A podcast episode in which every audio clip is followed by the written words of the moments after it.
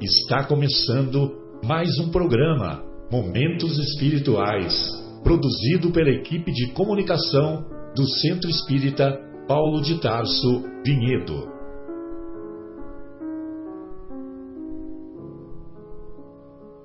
Se guardas contigo o estigma do sofrimento, indagando pela solução dos velhos problemas do ser e da dor, se percebes a nuvem que prenuncia a tormenta e o vórtice traiçoeiro das ondas em que navegas, vem conosco, estudemos a rota de nossa multimilenar romagem no tempo, para sentirmos o calor da flama de nosso próprio espírito a palpitar, imorredouro na eternidade, e acendendo o lume da esperança, perceberemos juntos, em exaltação de alegria, que Deus, o Pai de infinita bondade, nos traçou a divina destinação para além das estrelas.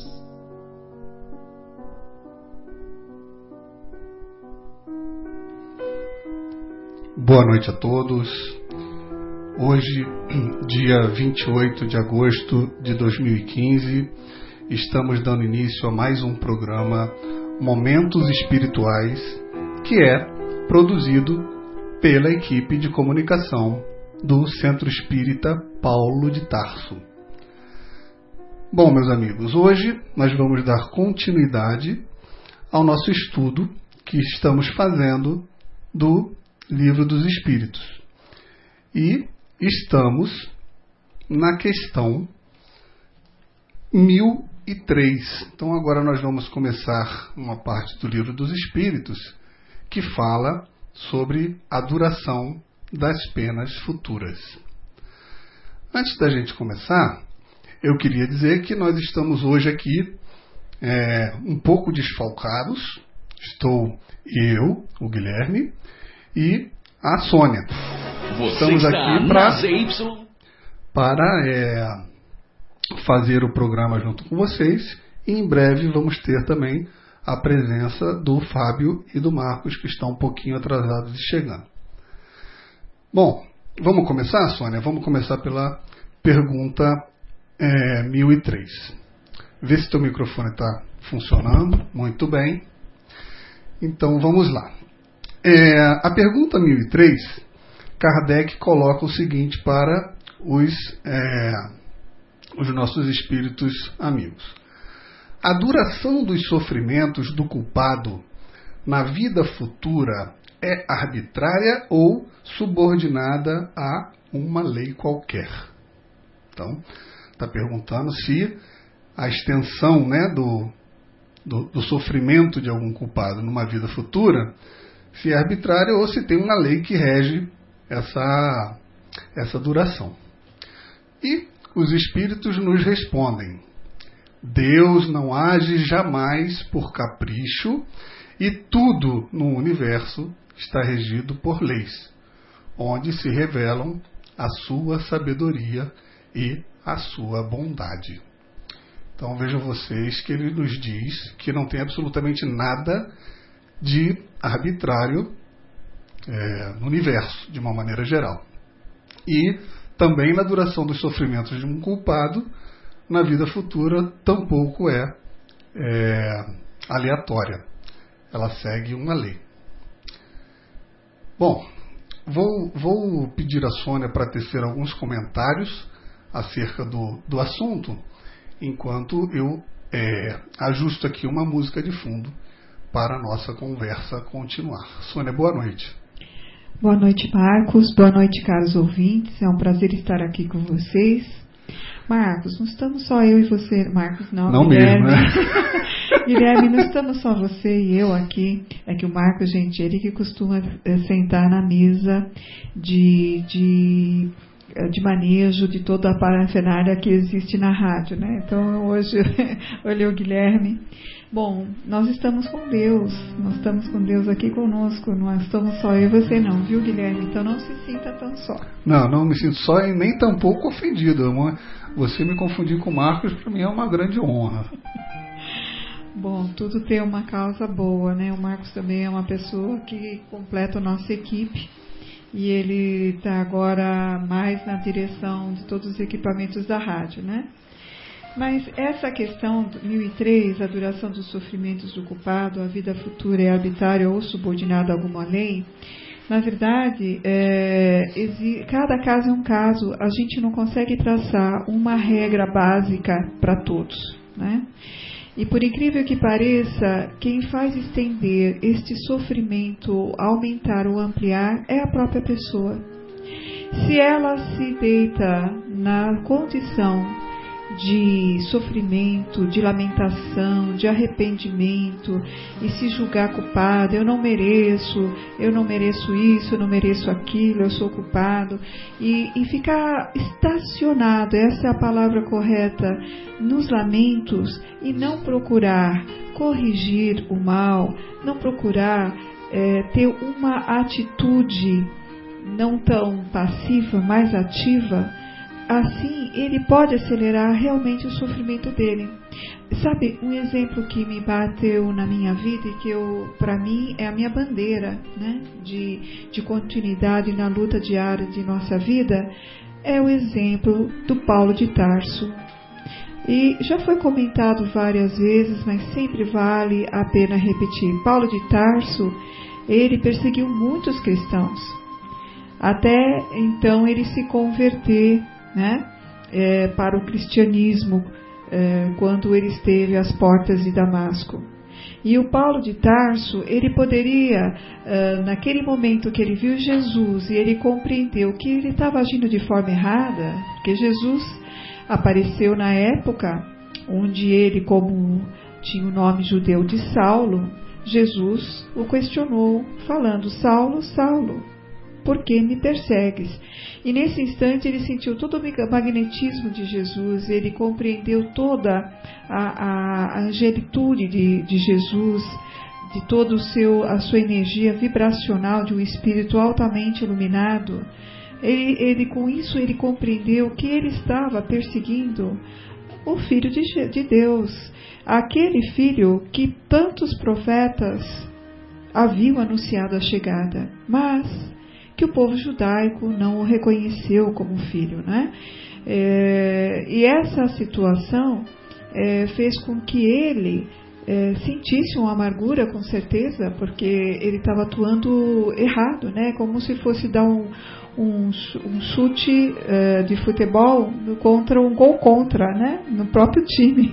em vez de defender, acabou fazendo um gol contra, é, contra o time. E ele poderia ter caído na amargura, naquele sofrimento de lamentação. Nossa, eu matei mais de mil cristãos, e era mesmo um número bem grande e proporcional. Eu não mereço, eu poderia cair numa situação de, de extrema lamentação e depressão e estacionar a vida dele, mas não foi o que ele fez.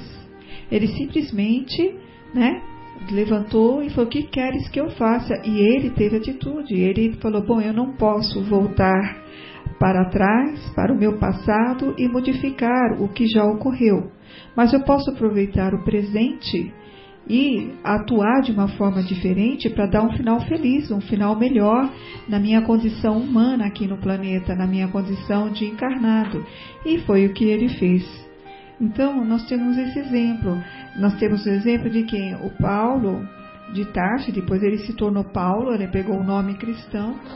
Ele foi um dos maiores propagadores da doutrina cristã. E se não fosse por ele, o cristianismo não tinha se difundido por todo o planeta, porque ele foi atrás dos povos pagãos enquanto os outros profetas trabalhavam pelas regiões da Palestina, mesmo entre uh, os povos judaicos, que eram vários, né? É, os fariseus, né, os publicanos, é, nós temos aí uma, uma linha enorme de, de, de, tribos que estão todas das linhas judaicas, mas o, o, o, Paulo fez um trabalho diferente, ele foi para os povos pagãos é, longe da, daquela região da Palestina. E é por isso que nós devemos nos espelhar assim. Errar, todo mundo erra, afinal estamos aqui no planeta, faz parte da nossa condição de espíritos em evolução. Se estamos errando, o que nós não devemos fazer é cair na lamentação, porque isso atrasa o nosso progresso. errei, então vou consertar, não é verdade? Quebrei uma cadeira, vamos deixar a cadeira quieta lá quebrada no canto ou vamos pegar um martelo, vamos pegar uma madeira, vamos pegar um ferro, vamos levar uma loja de conserto? Não, a gente vai tomar uma atitude e fazer alguma coisa para que aquela cadeira recupere o seu estado original. E é assim que nós devemos fazer a nossa vida, trabalhar, construir, para que ela passe pelas situações de problemas como nós estamos sujeitos a passar, mas que a nossa atitude seja sempre perseverante para ir para frente. E a espiritualidade, Guilherme, ela fala uma coisa bem interessante, que nós nunca regredimos, nós podemos estacionar. Mas regredir não. Mas ficar estacionado por muito tempo numa situação também não é positiva. Então, nós temos que ter sempre aquela força de luta para seguir à frente. Né? Isso mesmo. E, e, uma coisa importante de lembrar é que quando a gente começou a fazer o programa aqui na Rádio Capela, a gente trazia é, alguns temas diariamente, é, toda sexta-feira a gente trazia um tema e íamos conversando sobre aquele tema. E é, uma vez nós decidimos começar a falar justamente sobre as leis morais, que também está no livro dos Espíritos. Né? É o livro terceiro, capítulo primeiro. E a partir então desse programa, onde nós começamos na pergunta 614 a falar sobre as leis morais, nós decidimos então ir até o fim do livro dos Espíritos e agora estamos nesse assunto. Mas é, quem estiver nos escutando e puder e quiser nos acessar, nós temos o canal do YouTube. É só entrar no YouTube e buscar por CEPT, de Centro Espírita Paulo de Tarso então busque por CEPT Vinhedo e todos os programas prévios estão ali. Então vocês vão poder ver que é, existem diversos programas falando acerca das, das leis morais, né? que nos remete aqui à resposta que os espíritos nos dão, que Deus não age por capricho. Tudo no universo é regido por leis onde se revelam a sua sabedoria e a sua bondade.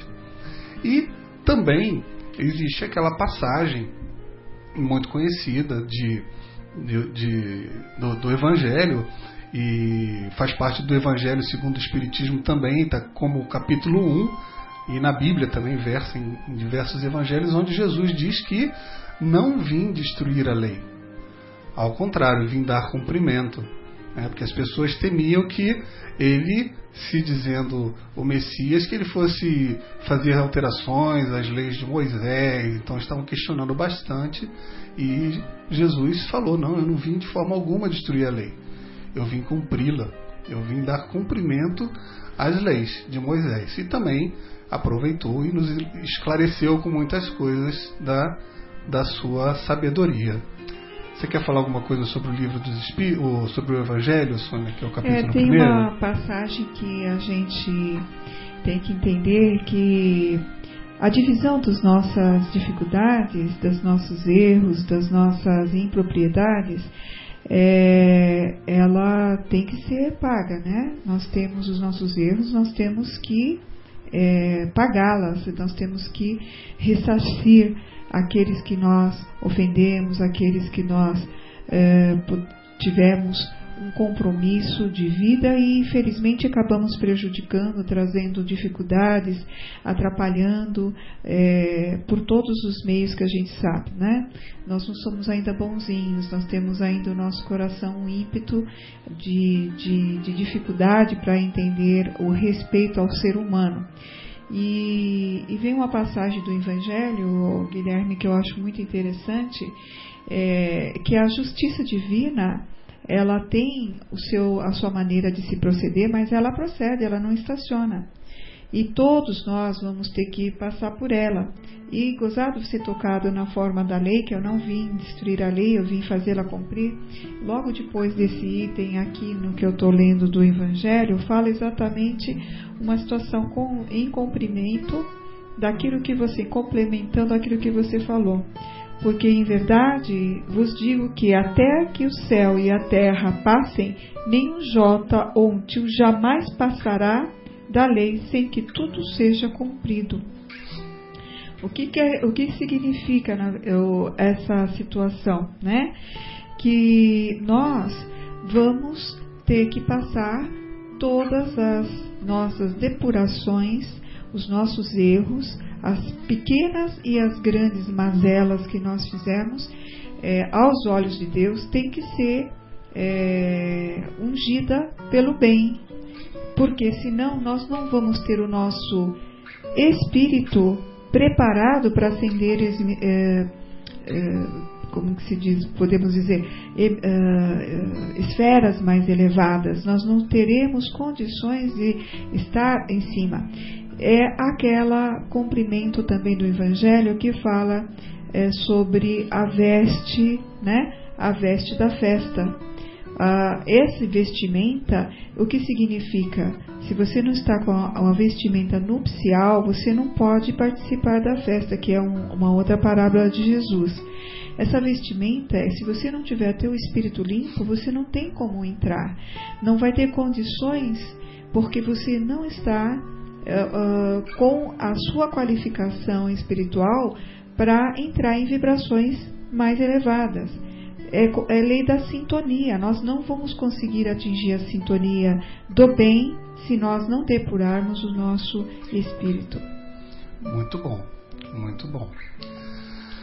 Bom, Vamos para a próxima pergunta, é, aonde na pergunta 1004 Kardec quer saber sobre o que está baseada a duração dos sofrimentos do culpado.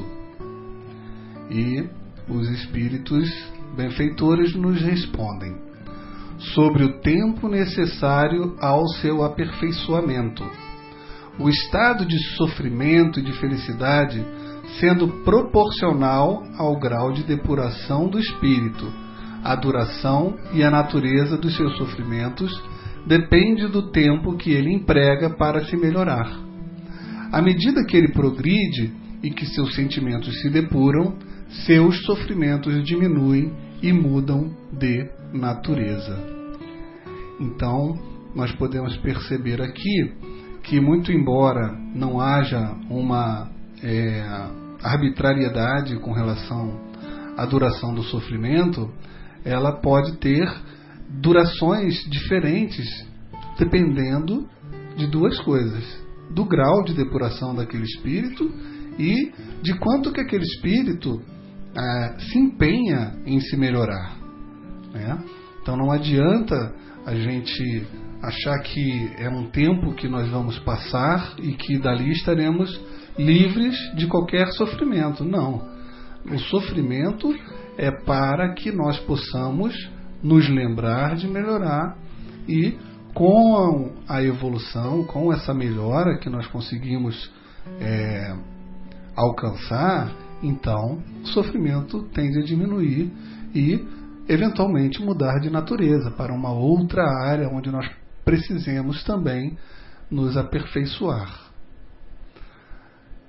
Quer comentar alguma coisa, Sônia? Não, é, é por aí mesmo. Uh, o sofrimento, ele ajuda a nós trazer, a nos trazer o um entendimento. E esse sofrimento nos faz comover as nossas emoções mais internas, né? Em que desperta a compaixão, arrependimento, a vontade de reparação, tudo que comentamos na última é, a última reunião que nós tivemos aqui, e isso vai também fazer com que nos estrutura a nossa evolução para um lado positivo. Há vários tipos de males no mundo e a gente não sabe o quanto que nós fizemos ou prejudicamos em cada reencarnação. Mas há a possibilidade de ressarcir em doses, em, em mensalidades é, mais, como se diz, em várias, um aumento prestações. de prestações, né, cujas prestações que nós vamos pagar é, vai de acordo com o nosso alcance, com a nossa capacidade para poder superar. Então, não adianta pagar grandes dívidas se a gente não tem capacidade de, de superar. E tem uma historinha boa para contar isso. Então, chegou uma pessoa lá no céu e você sabe, né? Quando nós morremos, Guilherme, é aberto o livro da nossa vida e lá é falado: olha, Fulano de Tal viveu é, 35 mil horas, é, fez 10, falou 50 milhões de vezes um palavrão. é tudo pontuado, né? Deve, ter, ele, deve ter o Microsoft Office é, lá, tem que estar no Excel, né? certeza. né? E eles fazem a lista das coisas que nós fizemos de bom, mas também a lista que nós fizemos de, de coisas erradas. E claro que esse personagem que eu estou falando aqui, vamos chamar ele de, de João, né? João, João chegou lá e falou: ah, João, você pisou mais na bola do que conseguiu participar com coisas positivas. Você reclamava de tudo, você fez coisas erradas, você desapontou seu chefe, sua família, você era mentiroso, ou seja, tinha uma lista bem assim, ele achava que tudo que ele fez naquele momento não tinha nenhum problema, mas quando ele desencarnou, foi pontuado todos os seus deslizes. Aí ele falou: ah, então tá bom, eu estou chateado, eu não queria ter feito isso. Hoje eu vejo e, e, e, prezo o valor das coisas erradas que eu fiz. Não pensei que ia ser pontuado, eu não sabia naquela época, mas eu estou muito chateado, muito magoado. Então vamos fazer o seguinte: a espiritualidade superior falou para João. Vamos programar uma, uma nova reencarnação para você quitar essas dívidas, porque a somatória está grande e a gente vai fazer em várias reencarnações, pouco a pouco, para você não ficar pesado. E João, ouvido aquilo, ele falou: Ah, não, peraí, eu quero pagar tudo de uma vez só. Eu quero pagar tudo de uma vez só, porque eu não gosto de ficar carregando dívida. Eu quero saber o que, que eu preciso fazer. Você fala para mim, me preparo, eu vou. Então, tá bom. Aí a espiritualidade comentou: Você não vai aguentar. Não, mas eu quero pagar tudo de uma vez só. Bom, para você conseguir quitar essa dívida, você tinha que nascer numa situação é, com um corpo bem defeituoso, cheio de problemas, não ia conseguir andar, falar, ia estar dependente de uma alma caridosa que cuidasse de você. É, você ia ter problemas financeiros, com certeza, ia sofrer doenças no conjunto da obra durante o seu nascimento, e antes de mais nada, é, todas essas situações pontuadas você ia assistir isso com plena consciência, mas não ia poder se comunicar. Aí ele comentou: Ah, não, mas eu. Pode deixar que eu, que eu assuma a responsabilidade. Você não vai aguentar, João, eu assumo a responsabilidade. Aí o que, que o João fez? Tudo bem, então vamos fazer. A espiritualidade, conhecendo bem João, né? Fez o João nascer com o dedinho mínimo dele torto, né? Bem defeituoso, aquele dedinho mínimo. E João cresceu de uma pessoa saudável, ele não ficou com problemas e efeitos grandes, era inteligente, se comunicava, estudava, até trabalhou, mas o João reclamava daquele dedo torto o tempo todo. Por que, que meu dedo é torto? Olha que vergonha, não consegui me apresentar com ninguém. E aí o João fica reclamando dessa situação. A moral da história nisso tudo é que, mesmo que tenha sido amenizado o processo do João num pagamento de apenas um dedo torto, quando ele falou que aceitaria todas as dificuldades em uma só reencarnação, o João não teve estrutura para aguentar uma pequena modificação. Isso significa que Deus conhece a nós e Ele sabe a nossa capacidade. Agora, nós podemos nos esforçar para não ser um João da vida, né? Um João reclamão, um João que lamenta e entender que se no conjunto da obra algumas dificuldades chegam até nós, nada vem por acaso. E Deus, Ele está no leme da nossa direção da nossa vida e Deus, tanto no leme, ele também nos ajuda, mas é a obra que Jesus sempre falou: ajuda-te que o céu te ajudará. Isso está no Evangelho, está na Bíblia. Ajuda-te que o céu te ajudará. Ou seja, nós temos que dar o primeiro passo, não é mesmo, Guilherme? É isso mesmo, Sônia. É isso mesmo. Muito boa história. Não, não, não tinha escutado ela dessa, nesse contexto. É, o nosso contador de história mesmo é o Fábio, né? É, inclusive, é, para aqueles ouvintes que estão aqui nos enviando mensagens de revolta, de saudades, né? eu queria dizer que tanto o Fábio como o Marcos já se encontram aqui no estúdio. Nós vamos fazer agora uma pequena pausa musical e vamos dar continuidade agora somente desfalcados do nosso querido Marcelo, que hoje não pôde comparecer, e vamos seguir com a, com a questão 1004 é, do Livro dos Espíritos. Lembrando, pessoal, que é, os contatos da rádio para encaminhamento de perguntas para o programa Momentos Espirituais é o e-mail cept.vinhedo.gmail.com Então, as perguntas podem ser encaminhadas através desse e-mail. Nós vamos ler aqui é, ao vivo, tá? Nós estamos com o e-mail aberto, então vocês enviando nós vamos ver.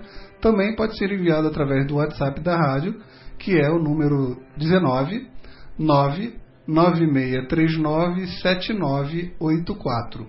Ou através do próprio telefone da rádio, que é o 019 3876 6846. Então vamos escutar agora a música Senhor das Estrelas com Tim e Vanessa e em seguida nós vamos continuar com o nosso programa Momentos Espirituais. 29 minutos. Você está na ZYU 604, Associação de Desenvolvimento Cultural e Artístico do Bairro Capela.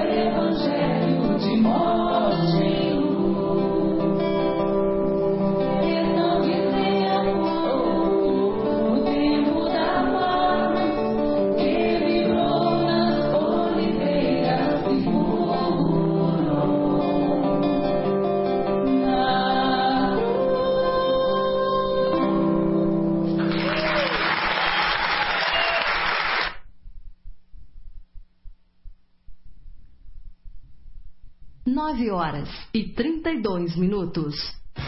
Você está na ZYU 604, Associação de Desenvolvimento Cultural e Artístico do Bairro Capela.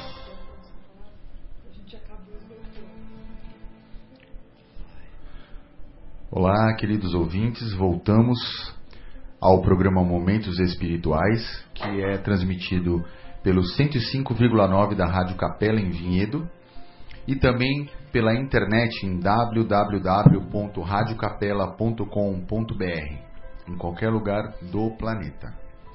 Você pode mandar a sua mensagem no WhatsApp da rádio, que é 019 9 9639 7984. De novo, 019 9 9639 7984 e também pelo nosso e-mail ceptvinhedo@gmail.com. cept.vinhedo, isso aí, arroba gmail.com. cept.vinhedo, arroba gmail.com.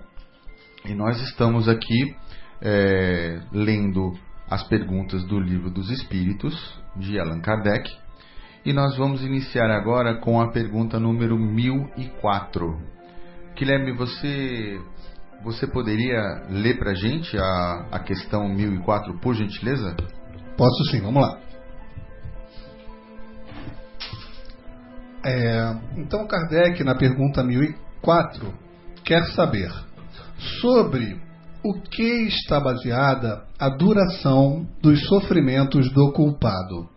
Sobre o que está baseada a duração dos sofrimentos do culpado. E os nossos amigos benfeitores respondem da seguinte maneira: sobre o tempo necessário ao seu aperfeiçoamento.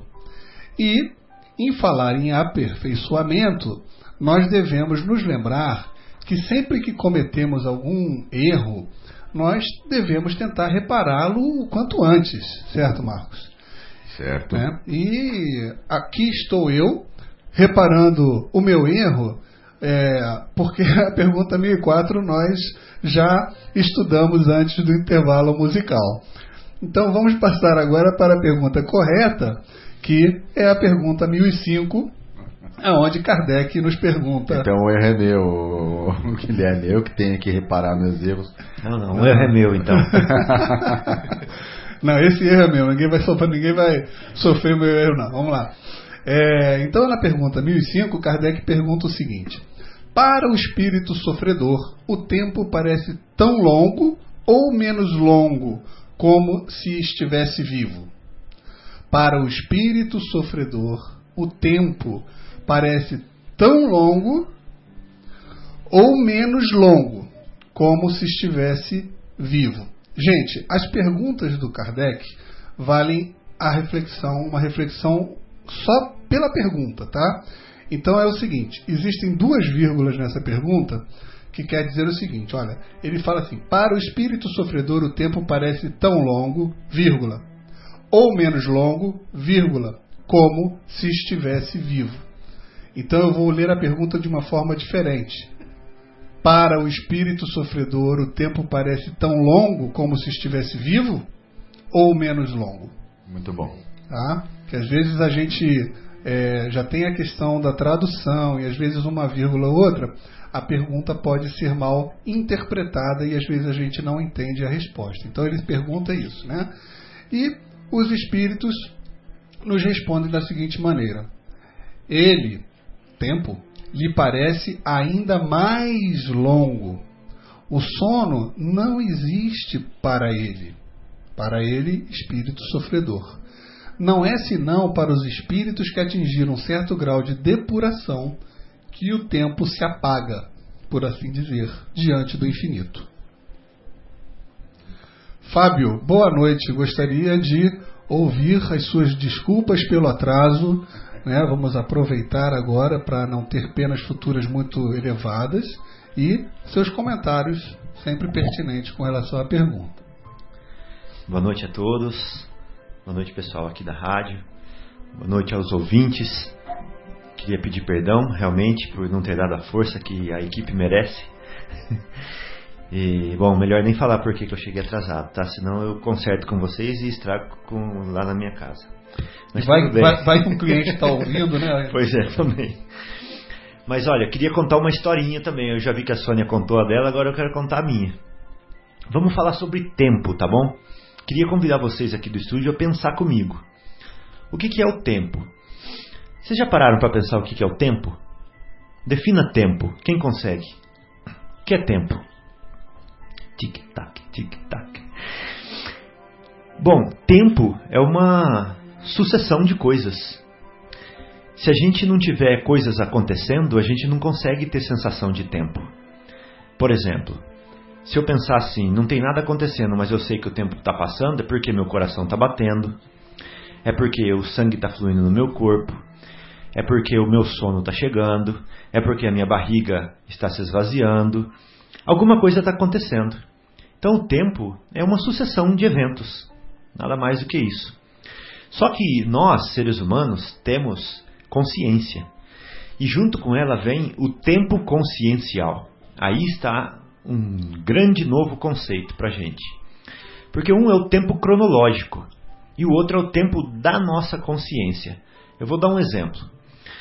Se o Chapeuzinho Vermelho for pelo caminho do rio ou pelo caminho da floresta, dos dois jeitos ele leva 30 minutos para chegar na casa da vovozinha. Então, o tempo cronológico é o mesmo pelos dois caminhos. Porém, no caminho da floresta, ele tem muitas árvores, todas iguais, muito parecidas, mesmo padrão de cor, mesmo padrão de chão, nada muda. Então o que acontece? É chato o caminho da floresta. Tudo fechado, não tem muito o que ver, não tem muito o que se distrair. Já o caminho do rio tem a água cristalina correndo do lado ao longo do caminho, tem as pedras, tem as flores, tem as borboletas, tem os beija-flores, tem os animaizinhos que vêm tomar água no rio e se vão, tem os peixinhos que saltam na água, tem o reflexo do sol na água, tem as nuvens, tem o vento. Então, há uma infinidade de distrações. E aí, o Chapeuzinho Vermelho, que conhece os dois caminhos, mas não sabe quantos minutos leva para passear nos dois, se você perguntar para ele assim, qual o caminho que demora mais? O que, que ele vai responder? Ele vai responder. O caminho chato, né? É o caminho chato. O caminho da floresta demora muito mais. Na cabeça dele pode demorar, sei lá, 40, 45 minutos, porque se ele não marcar no relógio, né? Mas o caminho do rio passa rapidinho para ele. Então isso é a diferença é, em relação ao tempo consciencial. Quando a gente está distraído, ou seja, quando a gente não tem a consciência toda da realidade, quando a gente não domina a realidade, ou seja, as coisas fogem à nossa percepção, porque tem muita coisa para ver, para observar, o tempo passa rápido. Olha só que interessante. Agora, quando a gente observa tudo, tem controle de tudo e nada escapa à nossa percepção, Aí a gente tem até a sensação de chato, né? Mas isso é uma coisa nossa. Ou seja, nada escapa à nossa percepção, então o tempo passa mais devagar. Dá para entender? Então, olha só, quando a gente está doente, qual é o nível de distração que a gente tem? Qual que é o nível de, é, de ilusão, de percepção que a gente tem?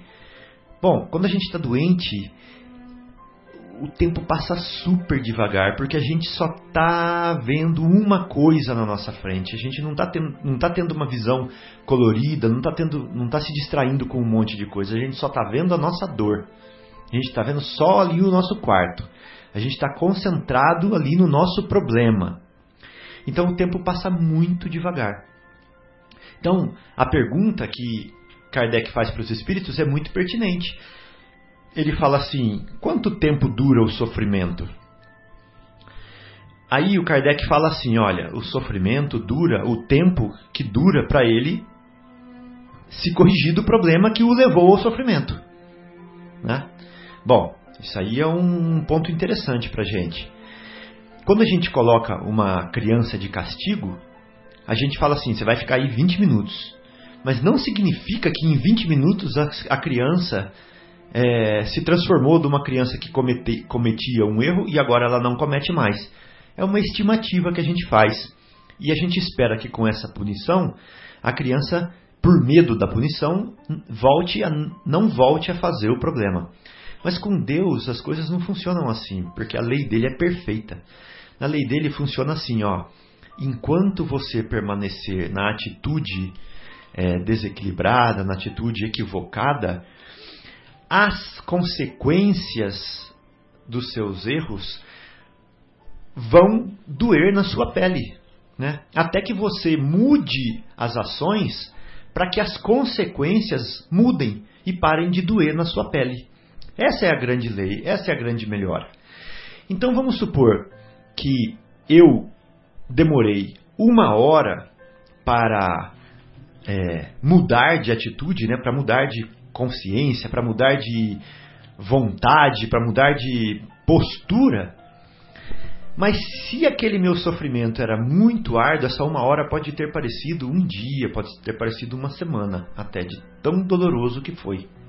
Essa é a primeira coisa. Agora, se era uma coisinha simples, pode ter passado quase tão rápido quanto a uma hora mesmo, quando a gente está fazendo alguma coisa legal. Mas o importante é frisar que, independente do nosso tempo consciencial, é que a justiça de Deus está sempre atuando aí. Está sempre atuando. Por quê? Porque ela está nos dando uma, uma devolução daquilo que nós plantamos. Né? Então, quando eu semeio rosas, eu colho rosas. Quando eu semeio espinhos, eu colho espinhos. E aí, enquanto eu não é, cortar os espinhos e plantar rosas, eu não vou ter rosas. Agora, o agravante é. Por que, que eu falei tudo isso do tempo confidencial? O agravante é que enquanto eu estou com os espinhos, o tempo passa ainda mais devagar do que quando eu estou com as rosas. Porque dentro da minha cabeça, o sofrimento faz o tempo parecer grande. É por isso até, Sônia, que as teorias é, teológicas né, do passado, tradicionais, trazem o inferno como sendo para sempre.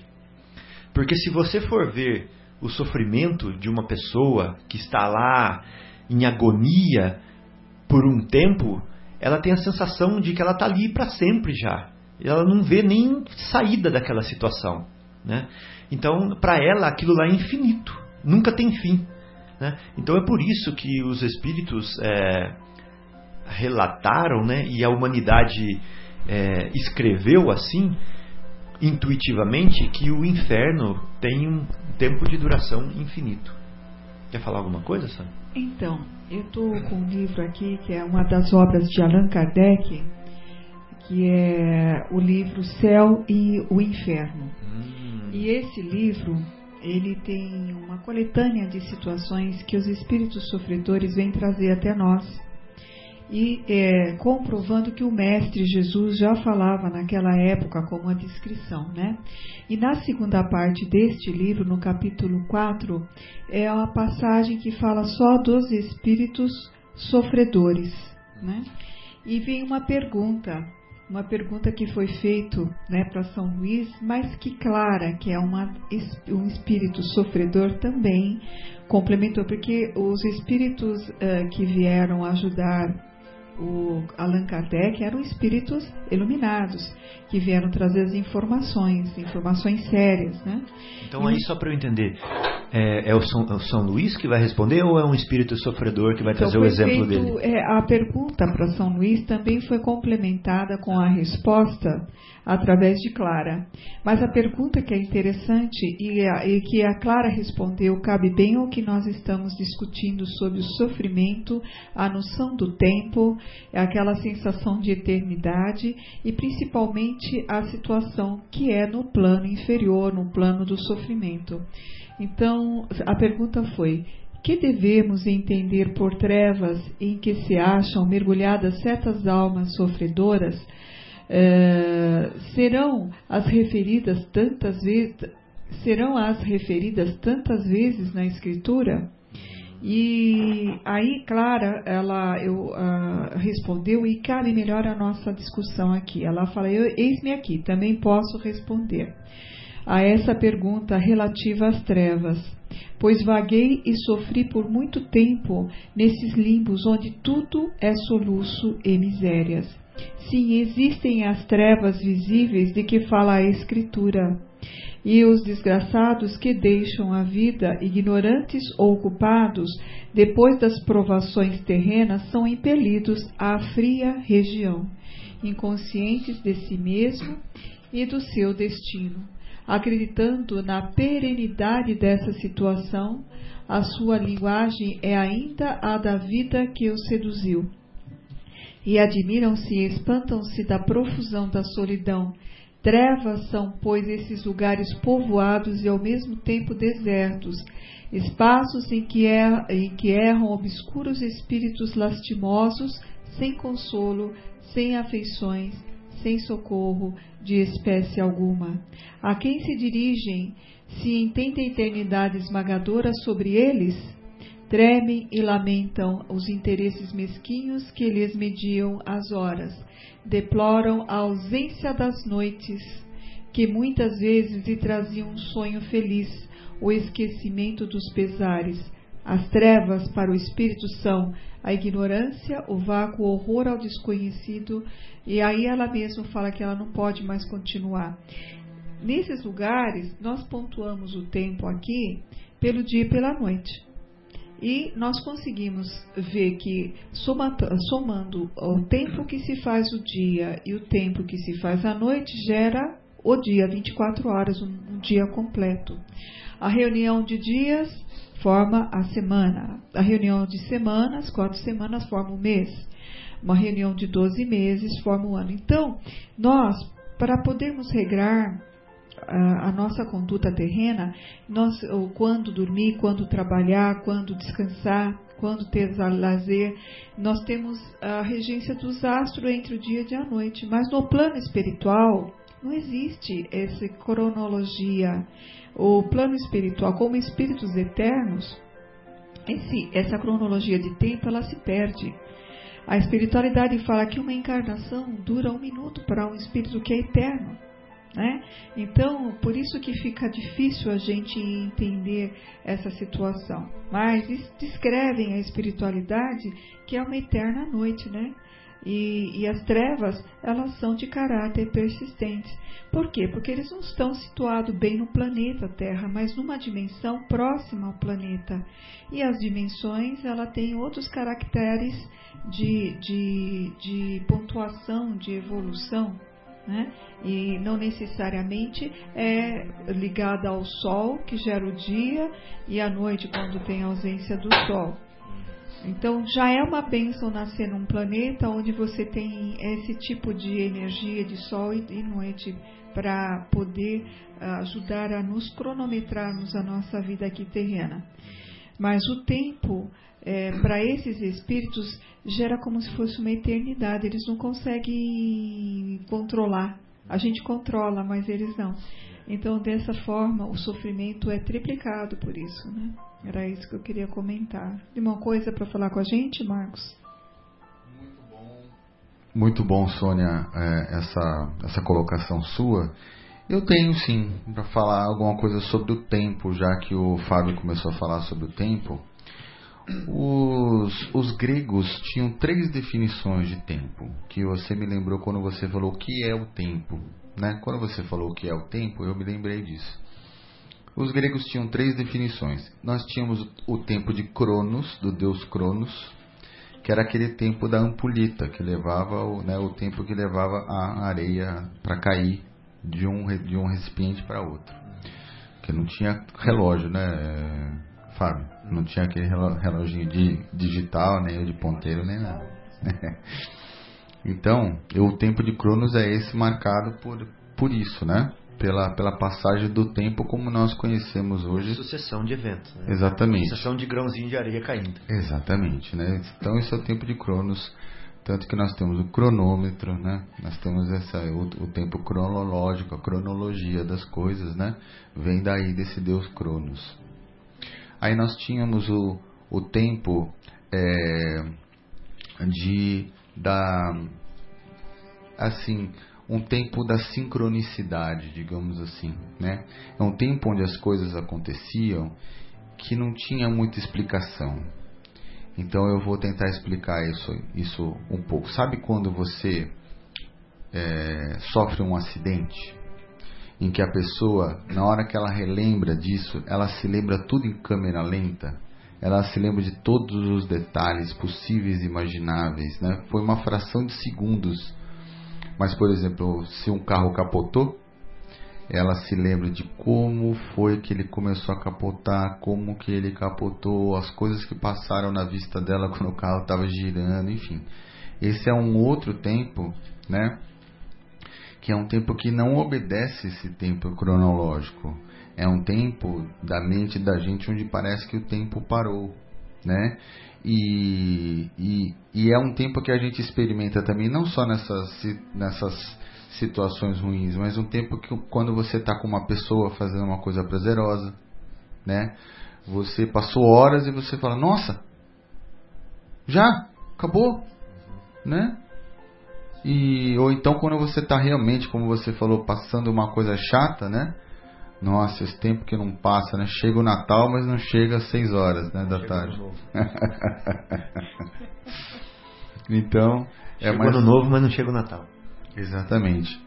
Então, esse é um outro tempo, que é esse tempo que não é o tempo cronológico, né? É um outro tempo.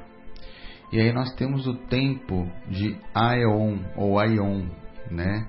Que é o tempo chamado tempo de Deus. Então, qual seria o tempo de Deus, né? Não existe tempo para Deus. É um tempo absurdo, é um tempo infinito. A gente não tem capacidade de saber que, que tempo é esse, né? É, os hindus, por exemplo, têm uma é, tem uma espécie de contagem de, de tempo para Deus. Eles têm os dias de Brahma. Brahma é o criador para eles, né? Então, um dia de Brahma são milhões de anos. O nosso querido amigo Haroldo Dutra Dias, na palestra que ele dá, que está no YouTube, que se chama é, Apocalipse, ele fala um pouco dessa ideia dos, dos dias, né? inclusive o da Bíblia, da Gênese, que é, é, tal coisa foi criada em um dia, outra coisa foi criada em outro dia, e outra em outro dia, mas esses dias são milhões de anos para Deus. Né? Um dia de Deus são milhões de anos. Então, no plano espiritual, essas coisas elas se, elas se perdem. E o que, que o Kardec fala né, aqui? Fala, o que, que os espíritos falam? Que para os espíritos que que já chegaram a um certo grau de purificação, o tempo se apaga diante do infinito. Já não existe mais esse tempo de Cronos. Né? Esse tempo de Cronos já não existe. Vale, vale o que? Vale o tempo de Aion, vale o tempo de Deus, vale o, o, dia de Brahma, vale essas coisas, né? Então por isso que você disse que, que um sofrimento pode às vezes durar muito tempo. E às vezes nós temos relatos de espíritos que disseram que passaram 300 anos em sofrimento e a gente calcula isso com o tempo nosso cronológico. Eu falo, meu Deus do céu, né? e nem ele tem consciência de que passaram esses, esses 300 anos e que foi tanto tempo assim. Né? Muito bom. Vamos dar sequência para a próxima pergunta, que tem é, bastante é, relevância e tem bastante é, é tem, tem tudo a ver com a pergunta 1005. Então a pergunta 1006, Kardec pergunta: a duração dos sofrimentos do espírito pode ser eterna? E São Luís, e aí pessoal, vamos entender, né? É, São Luís é um rei francês que nos ajuda com as questões, algumas questões aqui do livro dos Espíritos. Então, no livro dos Espíritos, algumas questões são assinadas por aqueles que estão é, respondendo. Nesse caso aqui, a pergunta 1006 é São Luís. Por isso eu estou dizendo, então São Luís responde. Sem dúvida, vou, vou repetir a pergunta. A duração do sofrimento do espírito pode ser eterna? Sem dúvida, se for eternamente mal. Quer dizer, se não dava jamais se arrepender, nem se melhorar, ele sofrerá eternamente. Mas Deus não criou seres para que sejam perpetuamente devotados ao mal. Ele os criou simples e ignorantes, e todos devem progredir num tempo mais ou menos longo, segundo a sua vontade. A vontade pode ser mais ou menos tardia, como a crianças mais ou menos precoces. Contudo, ela vem cedo ou tarde, pela irresistível necessidade que o espírito sente de sair de sua inferioridade e de ser feliz. A lei que rege a duração das penas é, pois, eminentemente sábia e benevolente, uma vez que subordina essa duração aos esforços do espírito. Ela, lei, não lhe tira jamais seu livre-arbítrio. Se dela faz mau uso, suporta-lhe as consequências. Acho que dava para fazer uns oito programas só para entender e, comentar essa, é, essa resposta aqui do, do nosso querido São Luís. Fábio, como diria o Marcelo, gostaríamos de ouvi-lo. Então, Guilherme, voltei a pensar no problema do, do, da criança de castigo, né? A gente pensa que, por tradição, a gente pensa que Deus pune, ou até por falta de entendimento, a gente pensa que Deus castiga. Mas Deus não faz nada disso, nem pune nem castiga, Deus educa. Aí um pode perguntar assim: ah, mas às vezes você precisa punir ou castigar para educar. Às vezes sim, às vezes é, faz parte do processo. Mas o ato de educar é muito mais abrangente do que o ato de punir e o ato de castigar. O que, que é educar? Educar é você garantir que aquele ser é, se transformou. Né?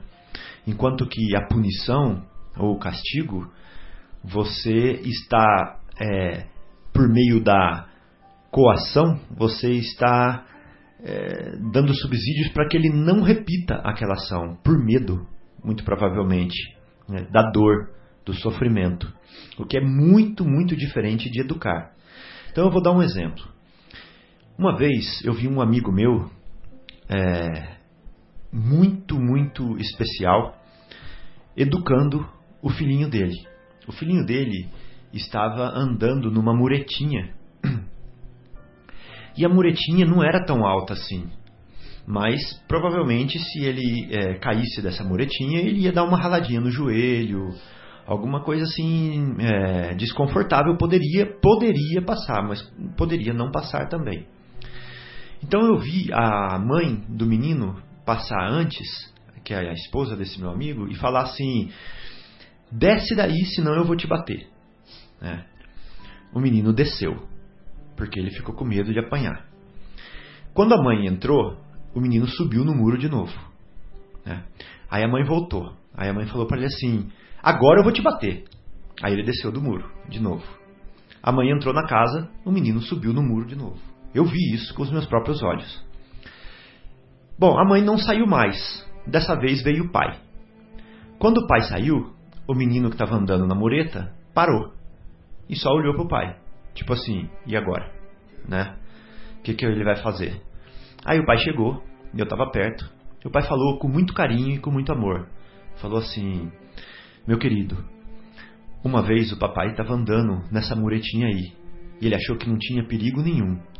Mas você acredita que passou um passarinho na frente do papai, que ele nem esperava, ele se distraiu e caiu da mureta? E na hora que ele caiu, ele ralou o joelho? Então eu só queria te alertar que isso pode acontecer com você a qualquer momento também. E que tem muitas outras coisas bem prazerosas para você fazer também, sem precisar se expor ao perigo. Por exemplo, tá vendo a grama lá? Ó, vamos lá correr descalço na grama? Você vai ver que gostoso que é. Vamos, beleza. O menininho desceu da mureta, foi fazer outras coisas, foi brincar e não voltou mais para a mureta. Eu achei esse ensinamento muito inteligente, muito interessante, porque ele educou o filho dele. Ele não precisou ameaça, não precisou punir, não precisou de chinelo, não precisou de fio do ferro, não precisou de vara de marmelo, não precisou de nada. Nessa conversa, o filho dele entendeu do fundo do coração, do fundo da alma dele, o que que era, qual que era o problema dele estar andando ali na mureta. E a gente às vezes não tem essa, esse dom né, de educar. Então, quando Jesus falava com as pessoas, quando Jesus dava o exemplo para as pessoas, ele não procurava punir as pessoas, jamais. Ele procurava ensinar a alma daquela pessoa a entender a essência do erro que ela estava cometendo e mudar de desejo, mudar de ponto de reflexão, mudar de ponto de vista e mudar de caminho. Né? Então é isso que Deus quer da gente. Deus não quer nos punir, Ele não quer acabar. Olha o que eu vou falar, Guilherme. Deus não quer a destruição do pecador.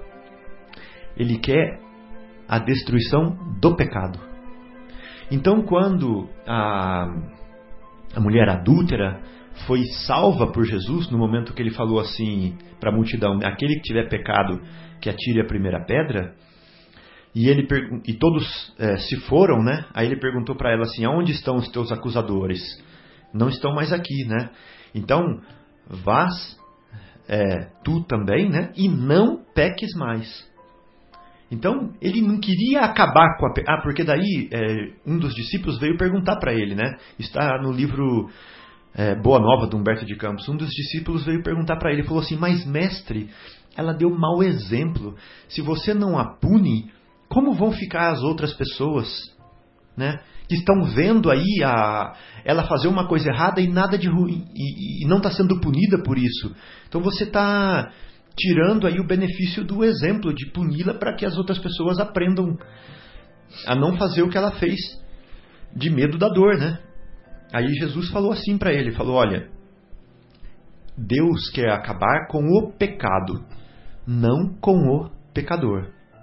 Então eu estou ensinando-a porque eu quero que ela viva, que ela seja feliz. Essa mulher, por ela ter essa índole, ela já atrai naturalmente para a vida dela um montão de outros problemas.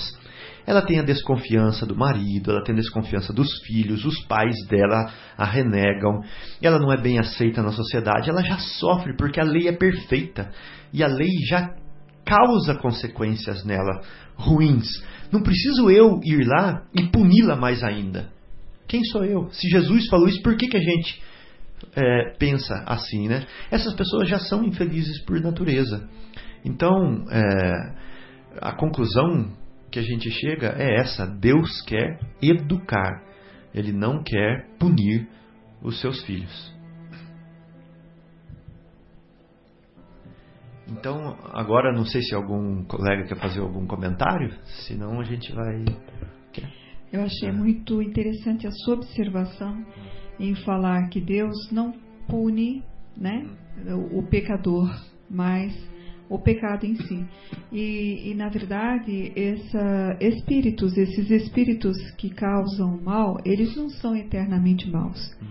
Deus criou todos os espíritos de uma mesma ponto de partida, que nem uma reta de corrida, né? Um estádio onde você tem uma arena e você tem a pista de corrida.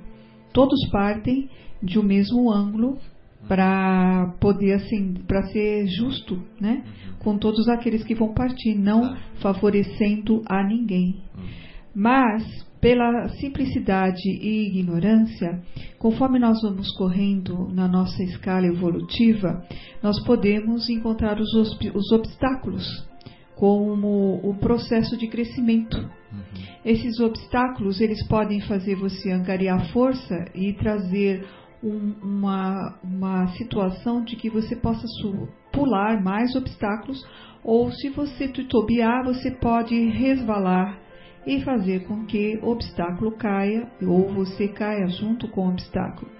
Eu acho que é uma interpretação que a gente pode dar à vida e cada obstáculo são os problemas que a vida nos convida a passar.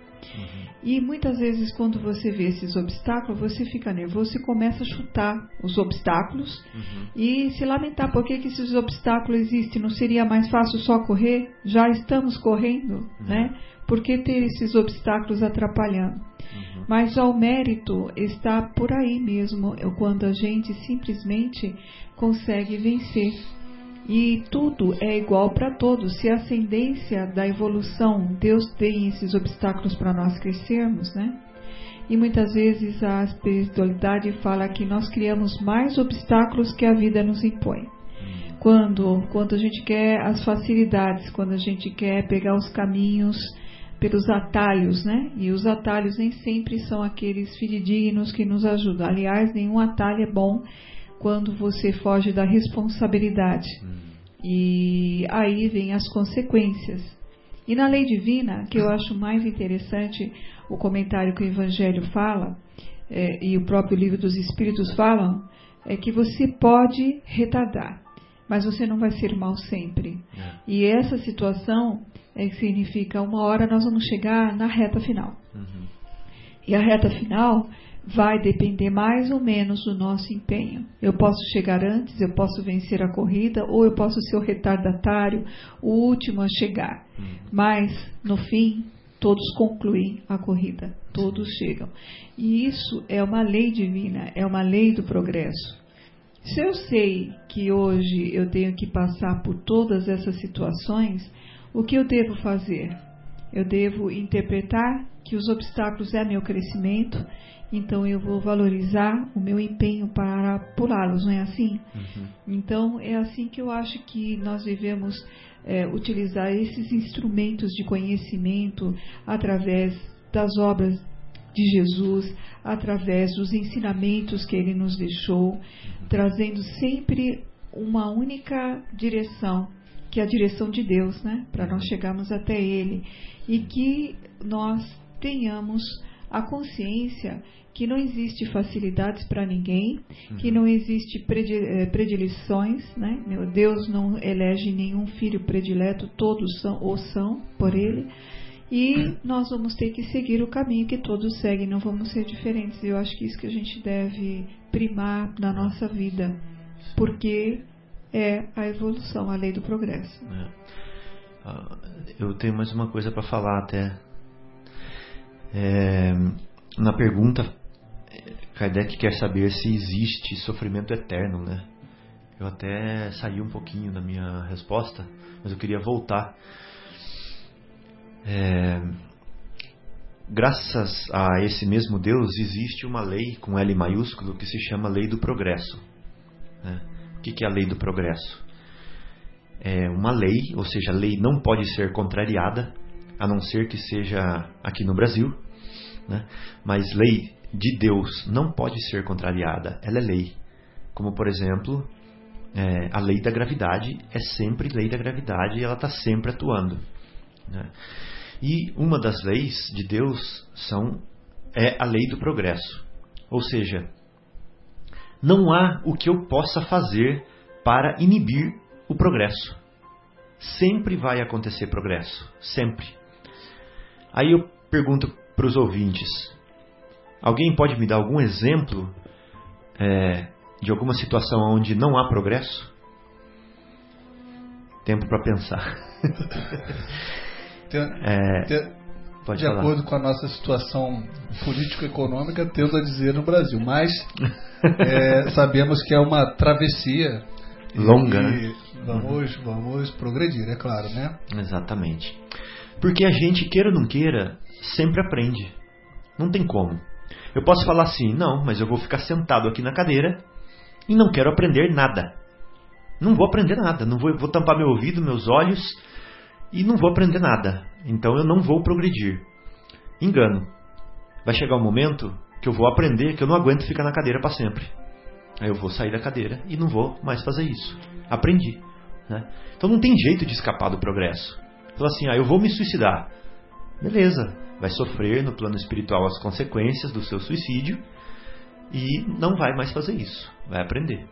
Então, o mundo é projetado de um jeito pela sabedoria infinita de Deus, né, pela inteligência suprema, é projetado de um jeito que não tem como escapar ao progresso. Nós estamos sempre avançando, sempre progredindo. Então, só com isso já é fácil de entender se tem pena eterna ou não. Porque se Deus é justo e a pena só dura o tempo que dura, a insistência no erro, então significa o seguinte, que como há a lei do progresso, significa que essa pessoa vai progredir e vai sair do erro. Então, se ela vai sair do erro, a pena vai acabar. Né? Porque a pena só faz sentido, ou seja, essa dor só faz sentido enquanto o nosso coração está endurecido.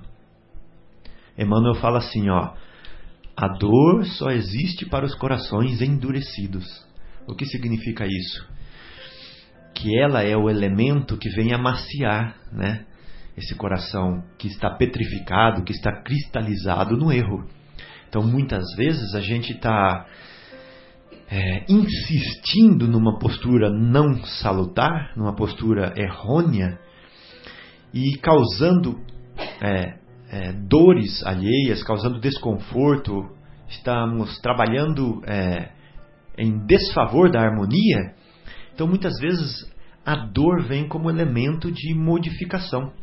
Então a pergunta que a gente tem que fazer é a seguinte: toda vez que a gente sentir uma dor, aquela dor, sabe, aquela angústia, aquela, a gente pensa assim: o que que essa dor está querendo amolecer em mim?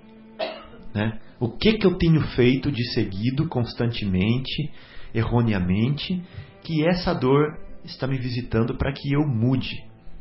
É isso que a gente tem que pensar. Porque se a dor não tivesse esse fim, Deus seria injusto, né? Então a dor, ela é um instrumento do progresso mas progrediu, cessa a dor. Então não tem pena eterna.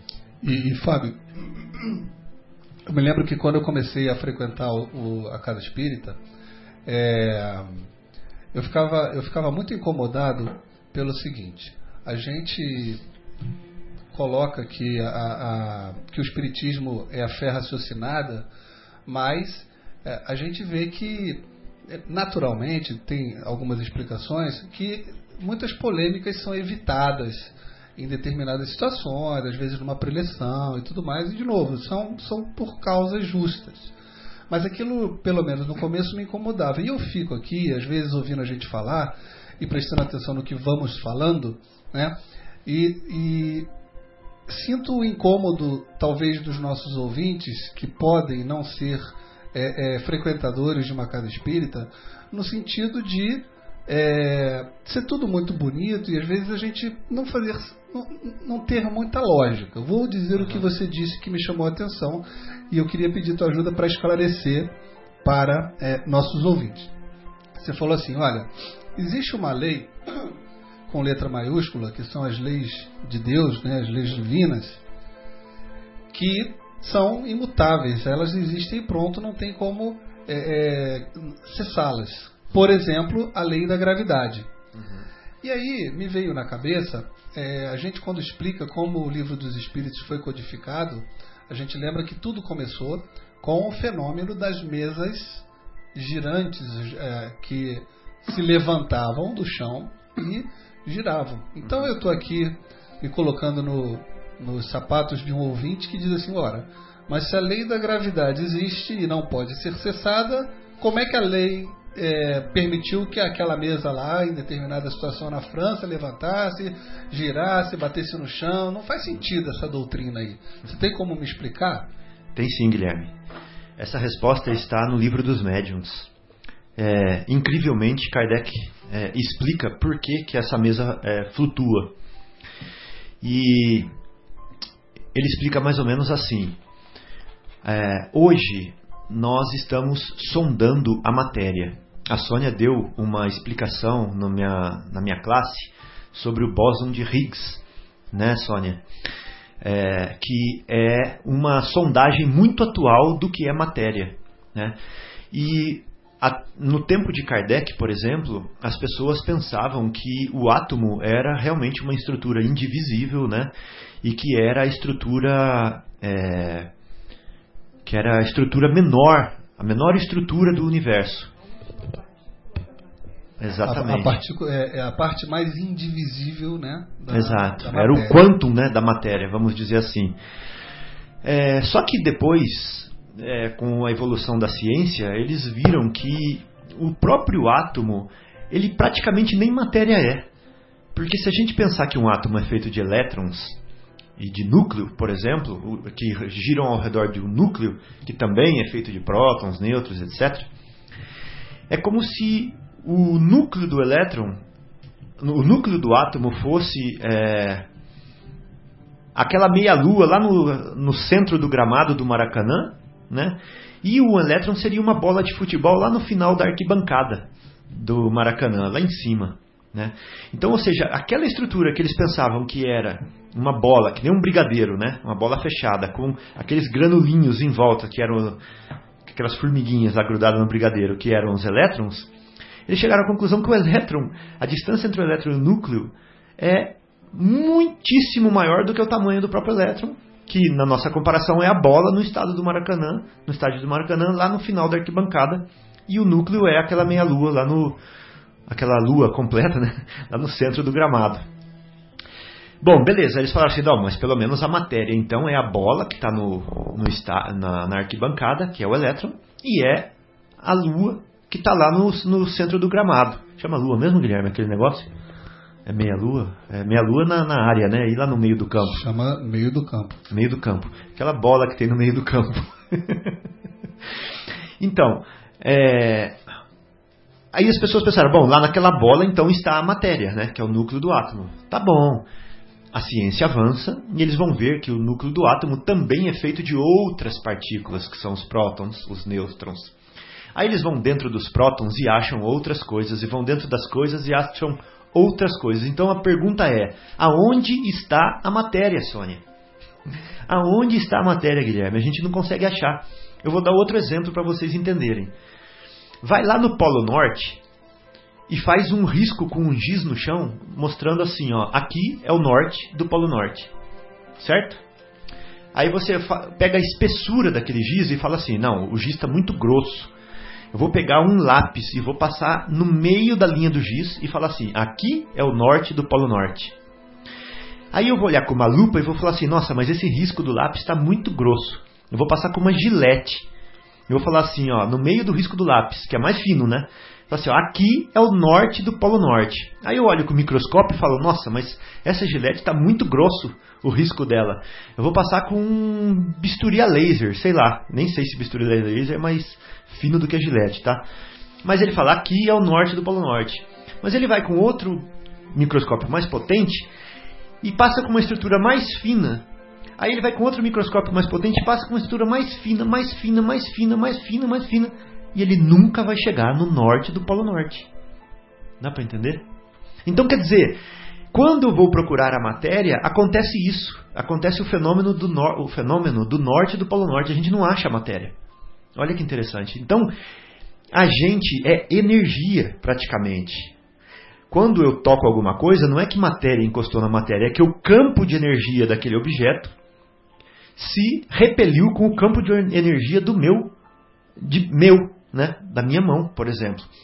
Então o Kardec fala o seguinte, que a interpenetração de matéria é a coisa mais fácil que tem. É muito mais fácil um ser ultrapassar o outro do que se chocar com o outro. Acredite se quiser, se não fosse a energia que tem no seu corpo e não fosse a energia do meu, quando a gente se, se encontrasse na calçada, eu passava dentro de você. Porque as matérias, os pontos materiais estão muito longe um do outro. Então a probabilidade deles não se encontrarem é muito maior do que a deles se encontrarem. Mas a gente se choca por causa do campo. Né? Então o que acontece? Existe matéria é, em diversos estados na natureza. Tá? Existe matéria que a gente não consegue perceber com os olhos e muito menos com os instrumentos. Sabe-se que no universo hoje, por exemplo, existe matéria escura. Ou seja, existe matéria que está desviando a luz quando ela vem viajar para chegar nos nossos olhos, mas não tem nada desviando essa luz. É alguma matéria, alguma atração gravitacional que está atraindo essa luz. E eles chegam à conclusão que é mais de 70% da matéria do universo, ela não é detectável, Guilherme, por nenhum instrumento nosso, nem pelos nossos olhos e nem por nada. É, você falou corretamente, não é detectável por nenhum instrumento nosso. nosso isso. Porque ainda estamos bem primitivos pe, pe, uh, uh, diante de toda a, uhum. a, a, a, ciência Exato. e as suas demonstrações e as suas hipóteses, né? É. Ninguém pensava em, átomo há dois séculos atrás, né? É, exatamente. Exatamente. E conseguimos detectar o átomo no século passado e neste século, em 2013, a gente percebeu que o átomo não é a última partícula. Exatamente. não é, é a última bolacha do pacote. É o bolsão de Higgs, que é o Peter ah, Higgs que descobriu, e ele falou isso ah, em 1964, através da teoria. Na época, o, todo mundo olhava para ele com um olhar de desdenho, né? Ah, imagina, o Peter está viajando na maionese, né? Que é os é. terminologias de hoje. E de repente, construíram um aparelho para conseguir provar. E é. nós estamos em ascendência, a lei do progresso. Então, cada vez mais conhecimento vai chegar até nós Isso. e a gente vai ter um, uma amplitude de, de, entendimento de como é que funciona toda essa grande rede de encarnações e reencarnações, espíritos, as dificuldades, os obstáculos e também as pontes que nós vamos atravessar para o nosso crescimento. Mas estamos a caminho. Sim. Então, é, muito bem, Sônia. É, obrigado pelo adendo aí do Boson de Riggs. Então, Guilherme, perguntaram para um espírito assim: Ei, é, o que vocês têm aí, onde vocês se locomovem, onde vocês vivem, é, é, é palpável para vocês? Ele falou assim: Ó, para vocês que são encarnados, isso aqui que a gente vive aqui nem existe, vocês não conseguem perceber. Mas para a gente é uma matéria bem grosseira também. Quando a gente vê um espírito de vocês é, aí é, fora do corpo, é uma matéria super grosseira para nós. E nós conseguimos manipular essa matéria. Né? É, a, apesar dela é, ser quase inexistente aos olhos e aos instrumentos de vocês, para a gente ela é uma matéria completamente manipulável. E a gente consegue mudar as propriedades dela, assim como vocês mudam as propriedades da matéria de vocês. Vocês não conseguem fundir o ferro, não conseguem fazer ele ficar líquido, vocês não conseguem misturar ele, fazer ligas. A gente também consegue fazer com a matéria que vocês não veem. A gente consegue, inclusive, colocá-la no meio interpenetrar com a matéria da mesa que está aí na frente de vocês e atuar nessa matéria e fazer o campo dela interferir com o campo da mesa. E aí eu consigo é, repelir ou atrair a mesa com a ação que nós temos sobre essa matéria que você não vê. Então a gente interpenetra a matéria de vocês com a matéria que nós com essa matéria que nós podemos manusear e interpenetrando essa matéria de vocês, nós atuamos nessa matéria e fazemos com que ela sofra a força da nossa, da nossa manifestação. Né? Então é isso. A gravidade continua existindo, só que eles atuaram na matéria de uma certa forma que contrapuseram a força da gravidade. Né? Mas a, a, força da gravidade continua lá. Se eles deixarem de, de atuar na matéria, a mesa cai entendeu? Porque a gravidade não deixou de existir. Então é isso que acontece. É como se, por exemplo, é, vamos supor, você está aí agora, né? Mas se eu encher essa, essa sala de água com sal, você naturalmente vai subir, né? Você vai é, tender aí a superfície, flutuar. a flutuar. Mas o que aconteceu? Você viu que eu coloquei água com sal em volta de você. Né? Mas no caso da mesa, eles puseram como se fosse uma água com sal, que a gente não vê, e a mesa flutuou. Entendeu? Essa é a única diferença, e essa é a explicação que os espíritos dão. E fica um pouco difícil da gente entender isso, né, Fábio? Porque a gente não tem muito, é, é, muito conhecimento sobre esse mundo espiritual, mas tem uma experiência interessante que talvez mostre isso assim de um jeito que a gente possa entender, né? um professor pega um, um, vidro grande, tipo aqueles vidros de palmito gigante, sabe? Sei. E enche de bolinhas de gude. Ah. E pergunta para os, para os alunos da sala né, de aula: Esse vidro está cheio? E a resposta dos alunos: Sim, está cheio, porque ele colocou bolinha de gude até a boca. Não cabe mais bolinha de gude. Aí ele pega então, só um minutinho, ele pega areia bem fininha, aquelas a, areia da ampulheta que eu falei agora há pouco, e ele vai jogando no, no, nos interstícios, nos intervalos entre as bolinhas e enche, né? E vai sacudindo pode ser areia, pode ser sal, pode ser açúcar, né? E ele vai enchendo essa esses espaços vidros, vazios. Esses espaços vazios de, de açúcar ou de sal ou de areia. Aí, aí ele pergunta: "E agora? Agora tá cheio?" Sim, agora está cheio. Cabe mais alguma coisa? Não, não cabe mais nada. Aí ele pega a água e coloca a água e a água inter, se interpenetra nos vãos da areia. E ele enche, sei lá, litros e litros de água que ele consegue colocar isso. Então é um pouco é um pouco isso. A gente olha e a gente enxerga um pote cheio de bolinhas de gude e tá cheio. E aí né? vem um espírito, Marcos, e fala assim, ó, e aí, professor, tá cheio? Ele fala assim, agora tá. Eu pus água, aí o espírito fala assim, tá não. Aí ele vai lá e enche de fluido. Enche de fluido, né? que a gente não vê. E ainda faz o pote flutuar ainda depois. É isso aí. Muito bom. Então tem esse, tem esse exemplo pra gente entender. Então vamos fazer a nossa pausa musical e como a como a, a pergunta estava falando se se, se o sofrimento pode durar eternamente, né? O sofrimento, a tristeza. Eu me lembrei da música da Sandra de Sá, Bye Bye Tristeza. Então a gente vai colocar a Bye Bye Tristeza para ela sumir, tá bom? para a gente não ficar sofrendo indefinidamente. Então é, nós vamos agora, assim que eu conseguir é, colocar aqui, nós vamos escutar então é, Sandra de Sá, Bye Bye Tristeza. 10 horas e 28 minutos.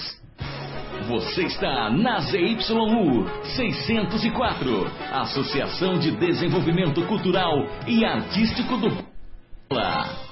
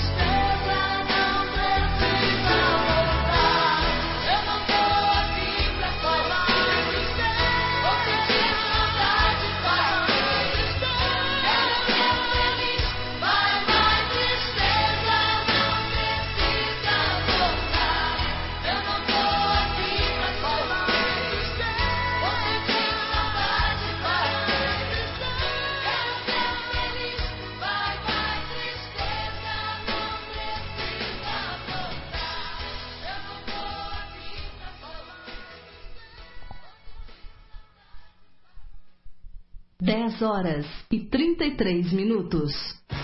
Você está na ZYU 604, Associação de Desenvolvimento Cultural e Artístico do Bairro Capela.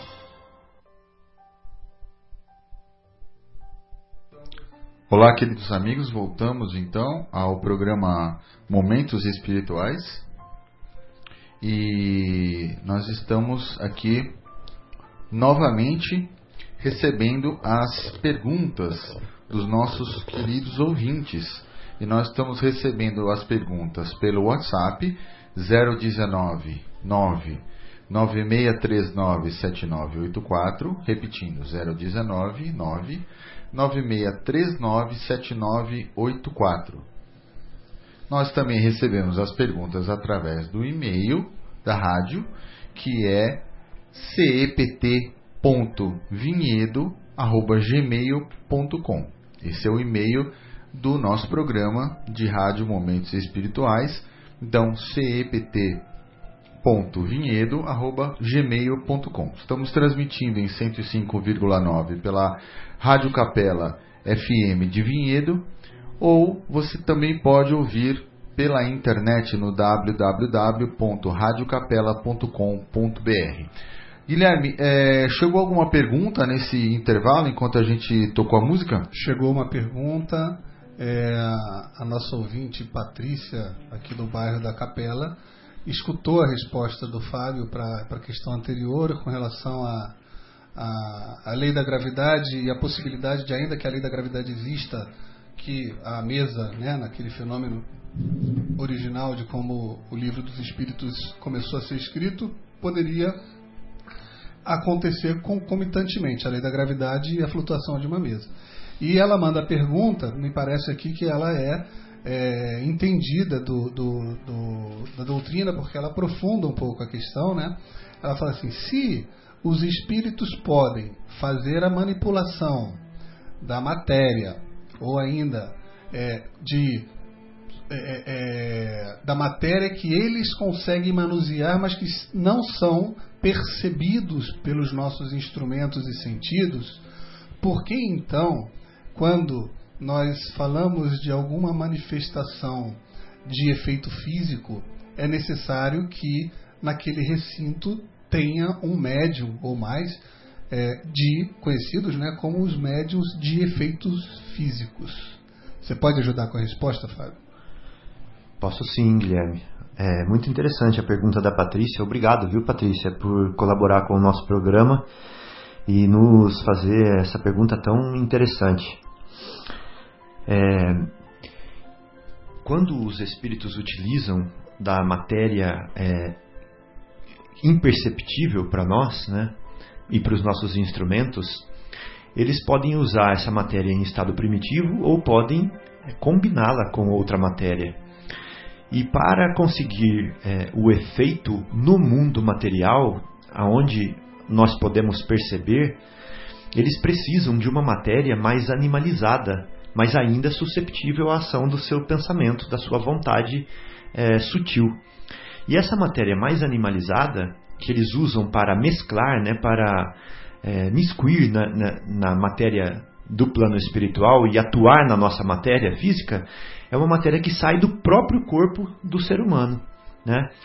E essa matéria é um fluido, uma espécie de fluido nervoso, né, que tem um nome, é conhecido na doutrina espírita como ectoplasma.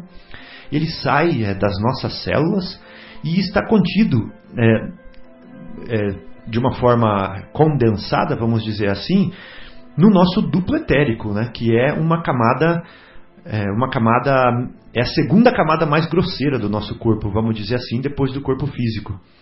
Então esse elemento, ele é exalado por pessoas que têm uma propensão, né, Sônia?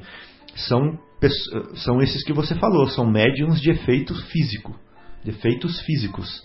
Né? Assim como tem médiums de efeitos inteligentes, ou seja, que percebem coisas do plano espiritual que outros não percebem, os médiums de efeito físico dão elementos para os espíritos fazerem coisas na matéria que todos percebem. É por isso que chama físico. Né? Porque ele, aquela mediunidade vai ter um efeito que é físico e que todo mundo pode ver. A mediunidade de efeito inteligente tem um efeito que é subjetivo e que só eles vão ver. Então é isso. Então eles utilizam desse elemento dos médiums de efeito físico, essa força nervosa, mesclam com os elementos espirituais, da matéria espiritual, e assim eles interferem na nossa matéria grosseira. Acho que a Sônia quer completar, Sônia. É, o processo é interessante porque isso vem mostrar que não existe milagre, né? Hum, muito que bom. existe, tudo tem uma razão científica. Você sabe que nós estamos no terceiro milênio, né?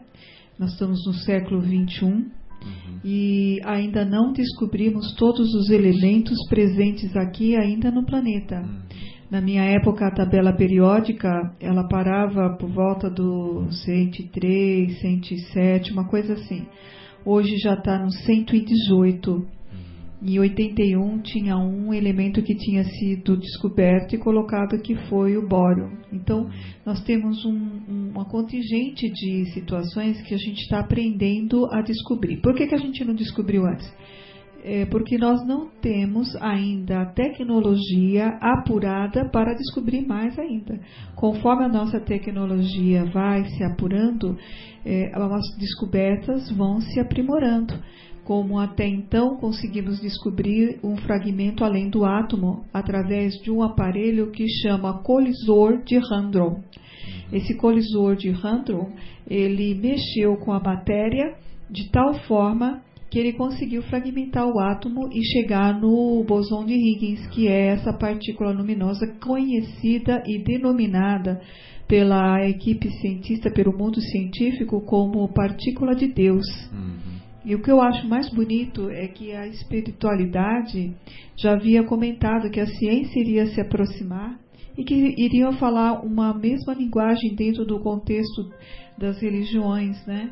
E eu falo da religião em particular com o Espiritismo porque ele é uma ciência, ele é uma religião e uma filosofia de vida. Então, nós uh, acreditamos que existe o ar. Você acredita que o ar existe? Eu sei que ele existe. Você sabe que existe, mas você não vê, né? Não. Então, como você sabe que ele existe? É, porque eu respiro ele. Porque você respira, então você usou um órgão de, de que sensibilizou. Então, é. a tecnologia que você tem é os seus pulmões para você fazer uhum. inalação. Aí você Sim. pode dizer, não existe alguma coisa? Exato. Porque eu sinto que entra algo quando eu aspiro e quando eu inspiro eu sinto que sai algo, é. não é verdade? É. Mas porque eu não vejo significa que não existe? É, realmente. Não, né? Uhum. Então, esses são os conceitos que nós temos que desligar de nossa mente e entender que nós não somos conhecedores de tudo, uhum. que nós não temos toda a ciência ou tecnologia em nossa cabeça para entender, mas temos sim a inteligência para começar a abrir e a, a canais para novos conhecimentos entrarem. Uhum. Aí sim trazer a compreensão. Não existe o fantástico. Existem leis, existe física. Deus não ia criar as leis para destruí-las, jamais. É, só se ele fosse imperfeito, né? Tá bom. É, Fábio, vamos para a próxima pergunta. Vou pedir para você 1007. 1007. Para você 1007. nos brindar com a leitura. Então vamos lá. Há espíritos que jamais se arrependem? Hum, que pergunta difícil. Mas eu acho que os ouvintes já têm até, baseado no que a gente falou, eu acho que eles já têm condições de dar essa resposta, hein? Pensa bem. Há espíritos que jamais se arrependem? Vou dar uma dica, tá? Existe lei do progresso ou não existe? Ela é lei ou não é lei? Ela é lei com L maiúsculo ou lei com L minúsculo? Né? Então tá, ó.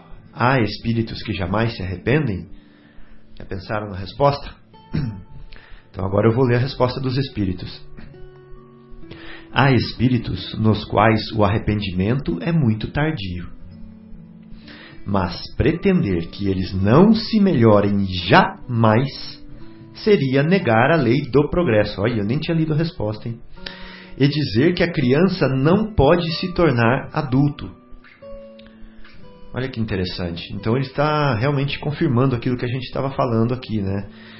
Que se há a lei do progresso, ou seja, se a criança venha se tornar adulto, né, ela vai entender que os seus atos no passado foram infelizes, de uma forma ou de outra. Porque a gente vai caminhar para Deus. E o progresso é o que, gente?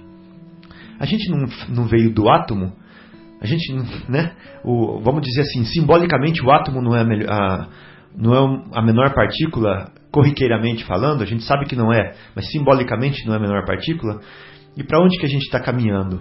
A gente está caminhando para o arcanjo, né? Ou seja, arque-anjo, mais do que anjo. Ou seja, nessa nossa escala evolutiva, a gente está caminhando para Deus. Ele nos criou perfectíveis. Isso significa que nós estamos buscando a perfeição. E Deus, que é perfeito, né, é o, é o nosso norte. Né? É para lá que o progresso está nos levando. Então, se o progresso está nos levando a Deus, é lógico que eu vou me arrepender daquelas coisas que eu fiz que me afastaram de Deus. É natural isso daí, né? é bem lógico. Então, quando a gente se afasta de Deus, nós estamos errando. Ou, na, na, na fala teológica, né, tradicional, nós estamos pecando. Quando a gente se afasta de Deus. Quando a gente volta para Deus, nós estamos acertando. Então a gente vai se arrepender de nos afastar de Deus? Sim. Por quê? Porque a lei indica que nós estamos sempre caminhando, vamos sempre caminhar para Deus.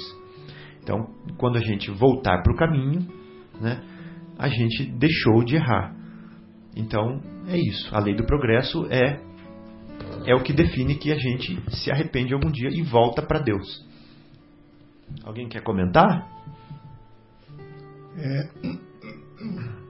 essa questão aí é, ela é óbvia, né? Quando a gente para para pensar, mas quantas vezes a gente escuta, né? dizer que pau que nasce torto nunca se endireita, não é? Porque quando a gente fala disso, o que, que acontece? A gente está pensando na duração de uma encarnação. E de fato, às vezes em uma encarnação, a pessoa nasce com determinada característica e termina aquela encarnação com aquela mesma característica. E quando eu digo característica aqui, eu estou dizendo um, um, problema, um defeito, uma, uma falha. Então, para gente que acredita na imortalidade da, da alma, nas reencarnações, a gente vê o tempo de uma maneira, ou pelo menos tenta, né? Que às vezes é difícil, né? Às vezes a gente está brigando com a esposa e fala, pô, até hoje você não mudou? Como até hoje? são, são só 40 anos, né? Perto das encarnações todas que a gente ainda vai ter. O que é isso perto da eternidade, é, minha querida? Exatamente. Então, é, a gente, quando estuda a doutrina, a gente procura entender o tempo de uma maneira é, diferente. Mas, é, para nossa cabecinha, para as nossas limitações, é, morais e intelectuais, às vezes existe dificuldade. Mas a gente tem que pensar que é, podemos passar por várias encarnações até que percebamos que existe um problema, certo? Para então depois começarmos a trabalhar na depuração e no aperfeiçoamento. É como o filho da gente pequenininho que entra no carro para fazer aquela viagem de uma hora e ele entrou no carro quando ele fechou a porta. E você ligou o carro, a primeira pergunta qual é? Vai demorar? Pai, estamos chegando? Pô, peraí, eu não liguei o carro ainda, cara. Né? Então, é, é, vamos dimensionar isso aí. Nós somos os garotinhos no banco traseiro, com Jesus nos guiando, né? E às vezes a gente não entende o tempo dessa maneira, mas é, vamos refletir e estudar que a gente vai começar, se não nessa encarnação, numa próxima a entender o tempo de uma forma um pouco diferente. Fábio? Eu queria falar mais uma coisa, já que você falou da. Está falando, a criança entra no carro e já pergunta assim: vai demorar, né? Está chegando já. Que voltando até naquilo que você falou do é, como é que é? Pau que nasce torto, nunca se endireita, né? Foi assim que você falou? É. é. Você não dançava a, a música do Chan? Quando... Ah, é verdade. Então, é, realmente né, a gente tem essa percepção porque a gente vê só numa vida, né? Uma vida pequenininha. Então se a gente fizer um círculo no chão e a gente pegar só um pedacinho da fazer um círculo de giz no chão e pegar só um pedacinho e olhar, parece uma reta, né? Se a gente olhar só no pedacinho. E se a gente fizer um círculo bem grandão mesmo e pegar um, até um pedacinho maior, também parece uma reta. Então eu imagino que se o micróbio estiver andando lá naquele círculo, naquela linha, né? Ele vai falar assim: nossa, isso aqui não vira nunca, isso aqui é uma reta. Já parou para pensar nisso? Né? Então, ou seja, quando o círculo é muito grande, se a gente pegar um pedacinho da beiradinha dele, a gente pensa que aquilo lá é uma reta. Tanto é que, se eu não me engano, foi Einstein que falou assim: a gente aprende na escola assim, a menor distância entre dois pontos é uma reta, né? Einstein falou assim, não, é uma curva. Aí ele falou assim, por que, que é uma curva? Porque a reta nada mais é do que uma curva infinita, né? de raio infinito. Então ele mostrou que a reta é um caso particular da curva. Então olha só, gente, o que, que eu quero dizer com Fábio, isso? deixa ah. só para de novo, eu estou me colocando aqui no lugar das uhum. pessoas que escutam, né? Da, uhum. é, não precisa ir tão longe na, na diminuição uhum. quanto tempo o homem passou acreditando que a Terra era plana. Era plana. E eles não se aventuravam em expedições marítimas, etc. E tal, achando que indo pelo mar, em algum momento acabava e o navio caía, caía sei lá para onde, né? É. Então é, infinito. É. Então as percepções são exatamente é um excelente exemplo. A, a superfície da Terra parece reta para gente, né? É, então assim, é, quando a nossa visão é pequena, vamos pensar no micróbio que está vendo a a linha ali da circunferência, aquilo ali para ele é uma reta. Ninguém tira da cabeça dele, aquilo lá não vira para o lado nunca. Né? Então, para a gente, essa nossa vida aqui é o tudo. Pau que nasce torto nunca se direita mesmo, porque eu só estou vendo um pedacinho da, da circunferência, eu não estou vendo ela virando lá longe, lá na frente. Então, isso daí é só um exemplinho para a gente ter essa imagem na cabeça. Muito bom. Então, pessoal, estamos então aqui, é, são 10 e 50 em breve teremos aqui o nosso amigo, companheiro romântico, até no nome, Marcello Mastroianni, Carlos Romancini, ah, com o programa Perfeita Sintonia. Né? E vamos encerrando com as nossas despedidas por hoje, sentindo é, e desejando que todos os ouvintes tenham um excelente final de semana e que possamos nos encontrar novamente na sexta-feira que vem com todos no estúdio, todos aí do outro lado e também com os nossos amigos espirituais que tanto nos apoiam, é, nos prestigiando com o trabalho tão importante para a gente. Esse todos do outro lado são os espíritos que você está falando? É de qualquer lado, né? A gente...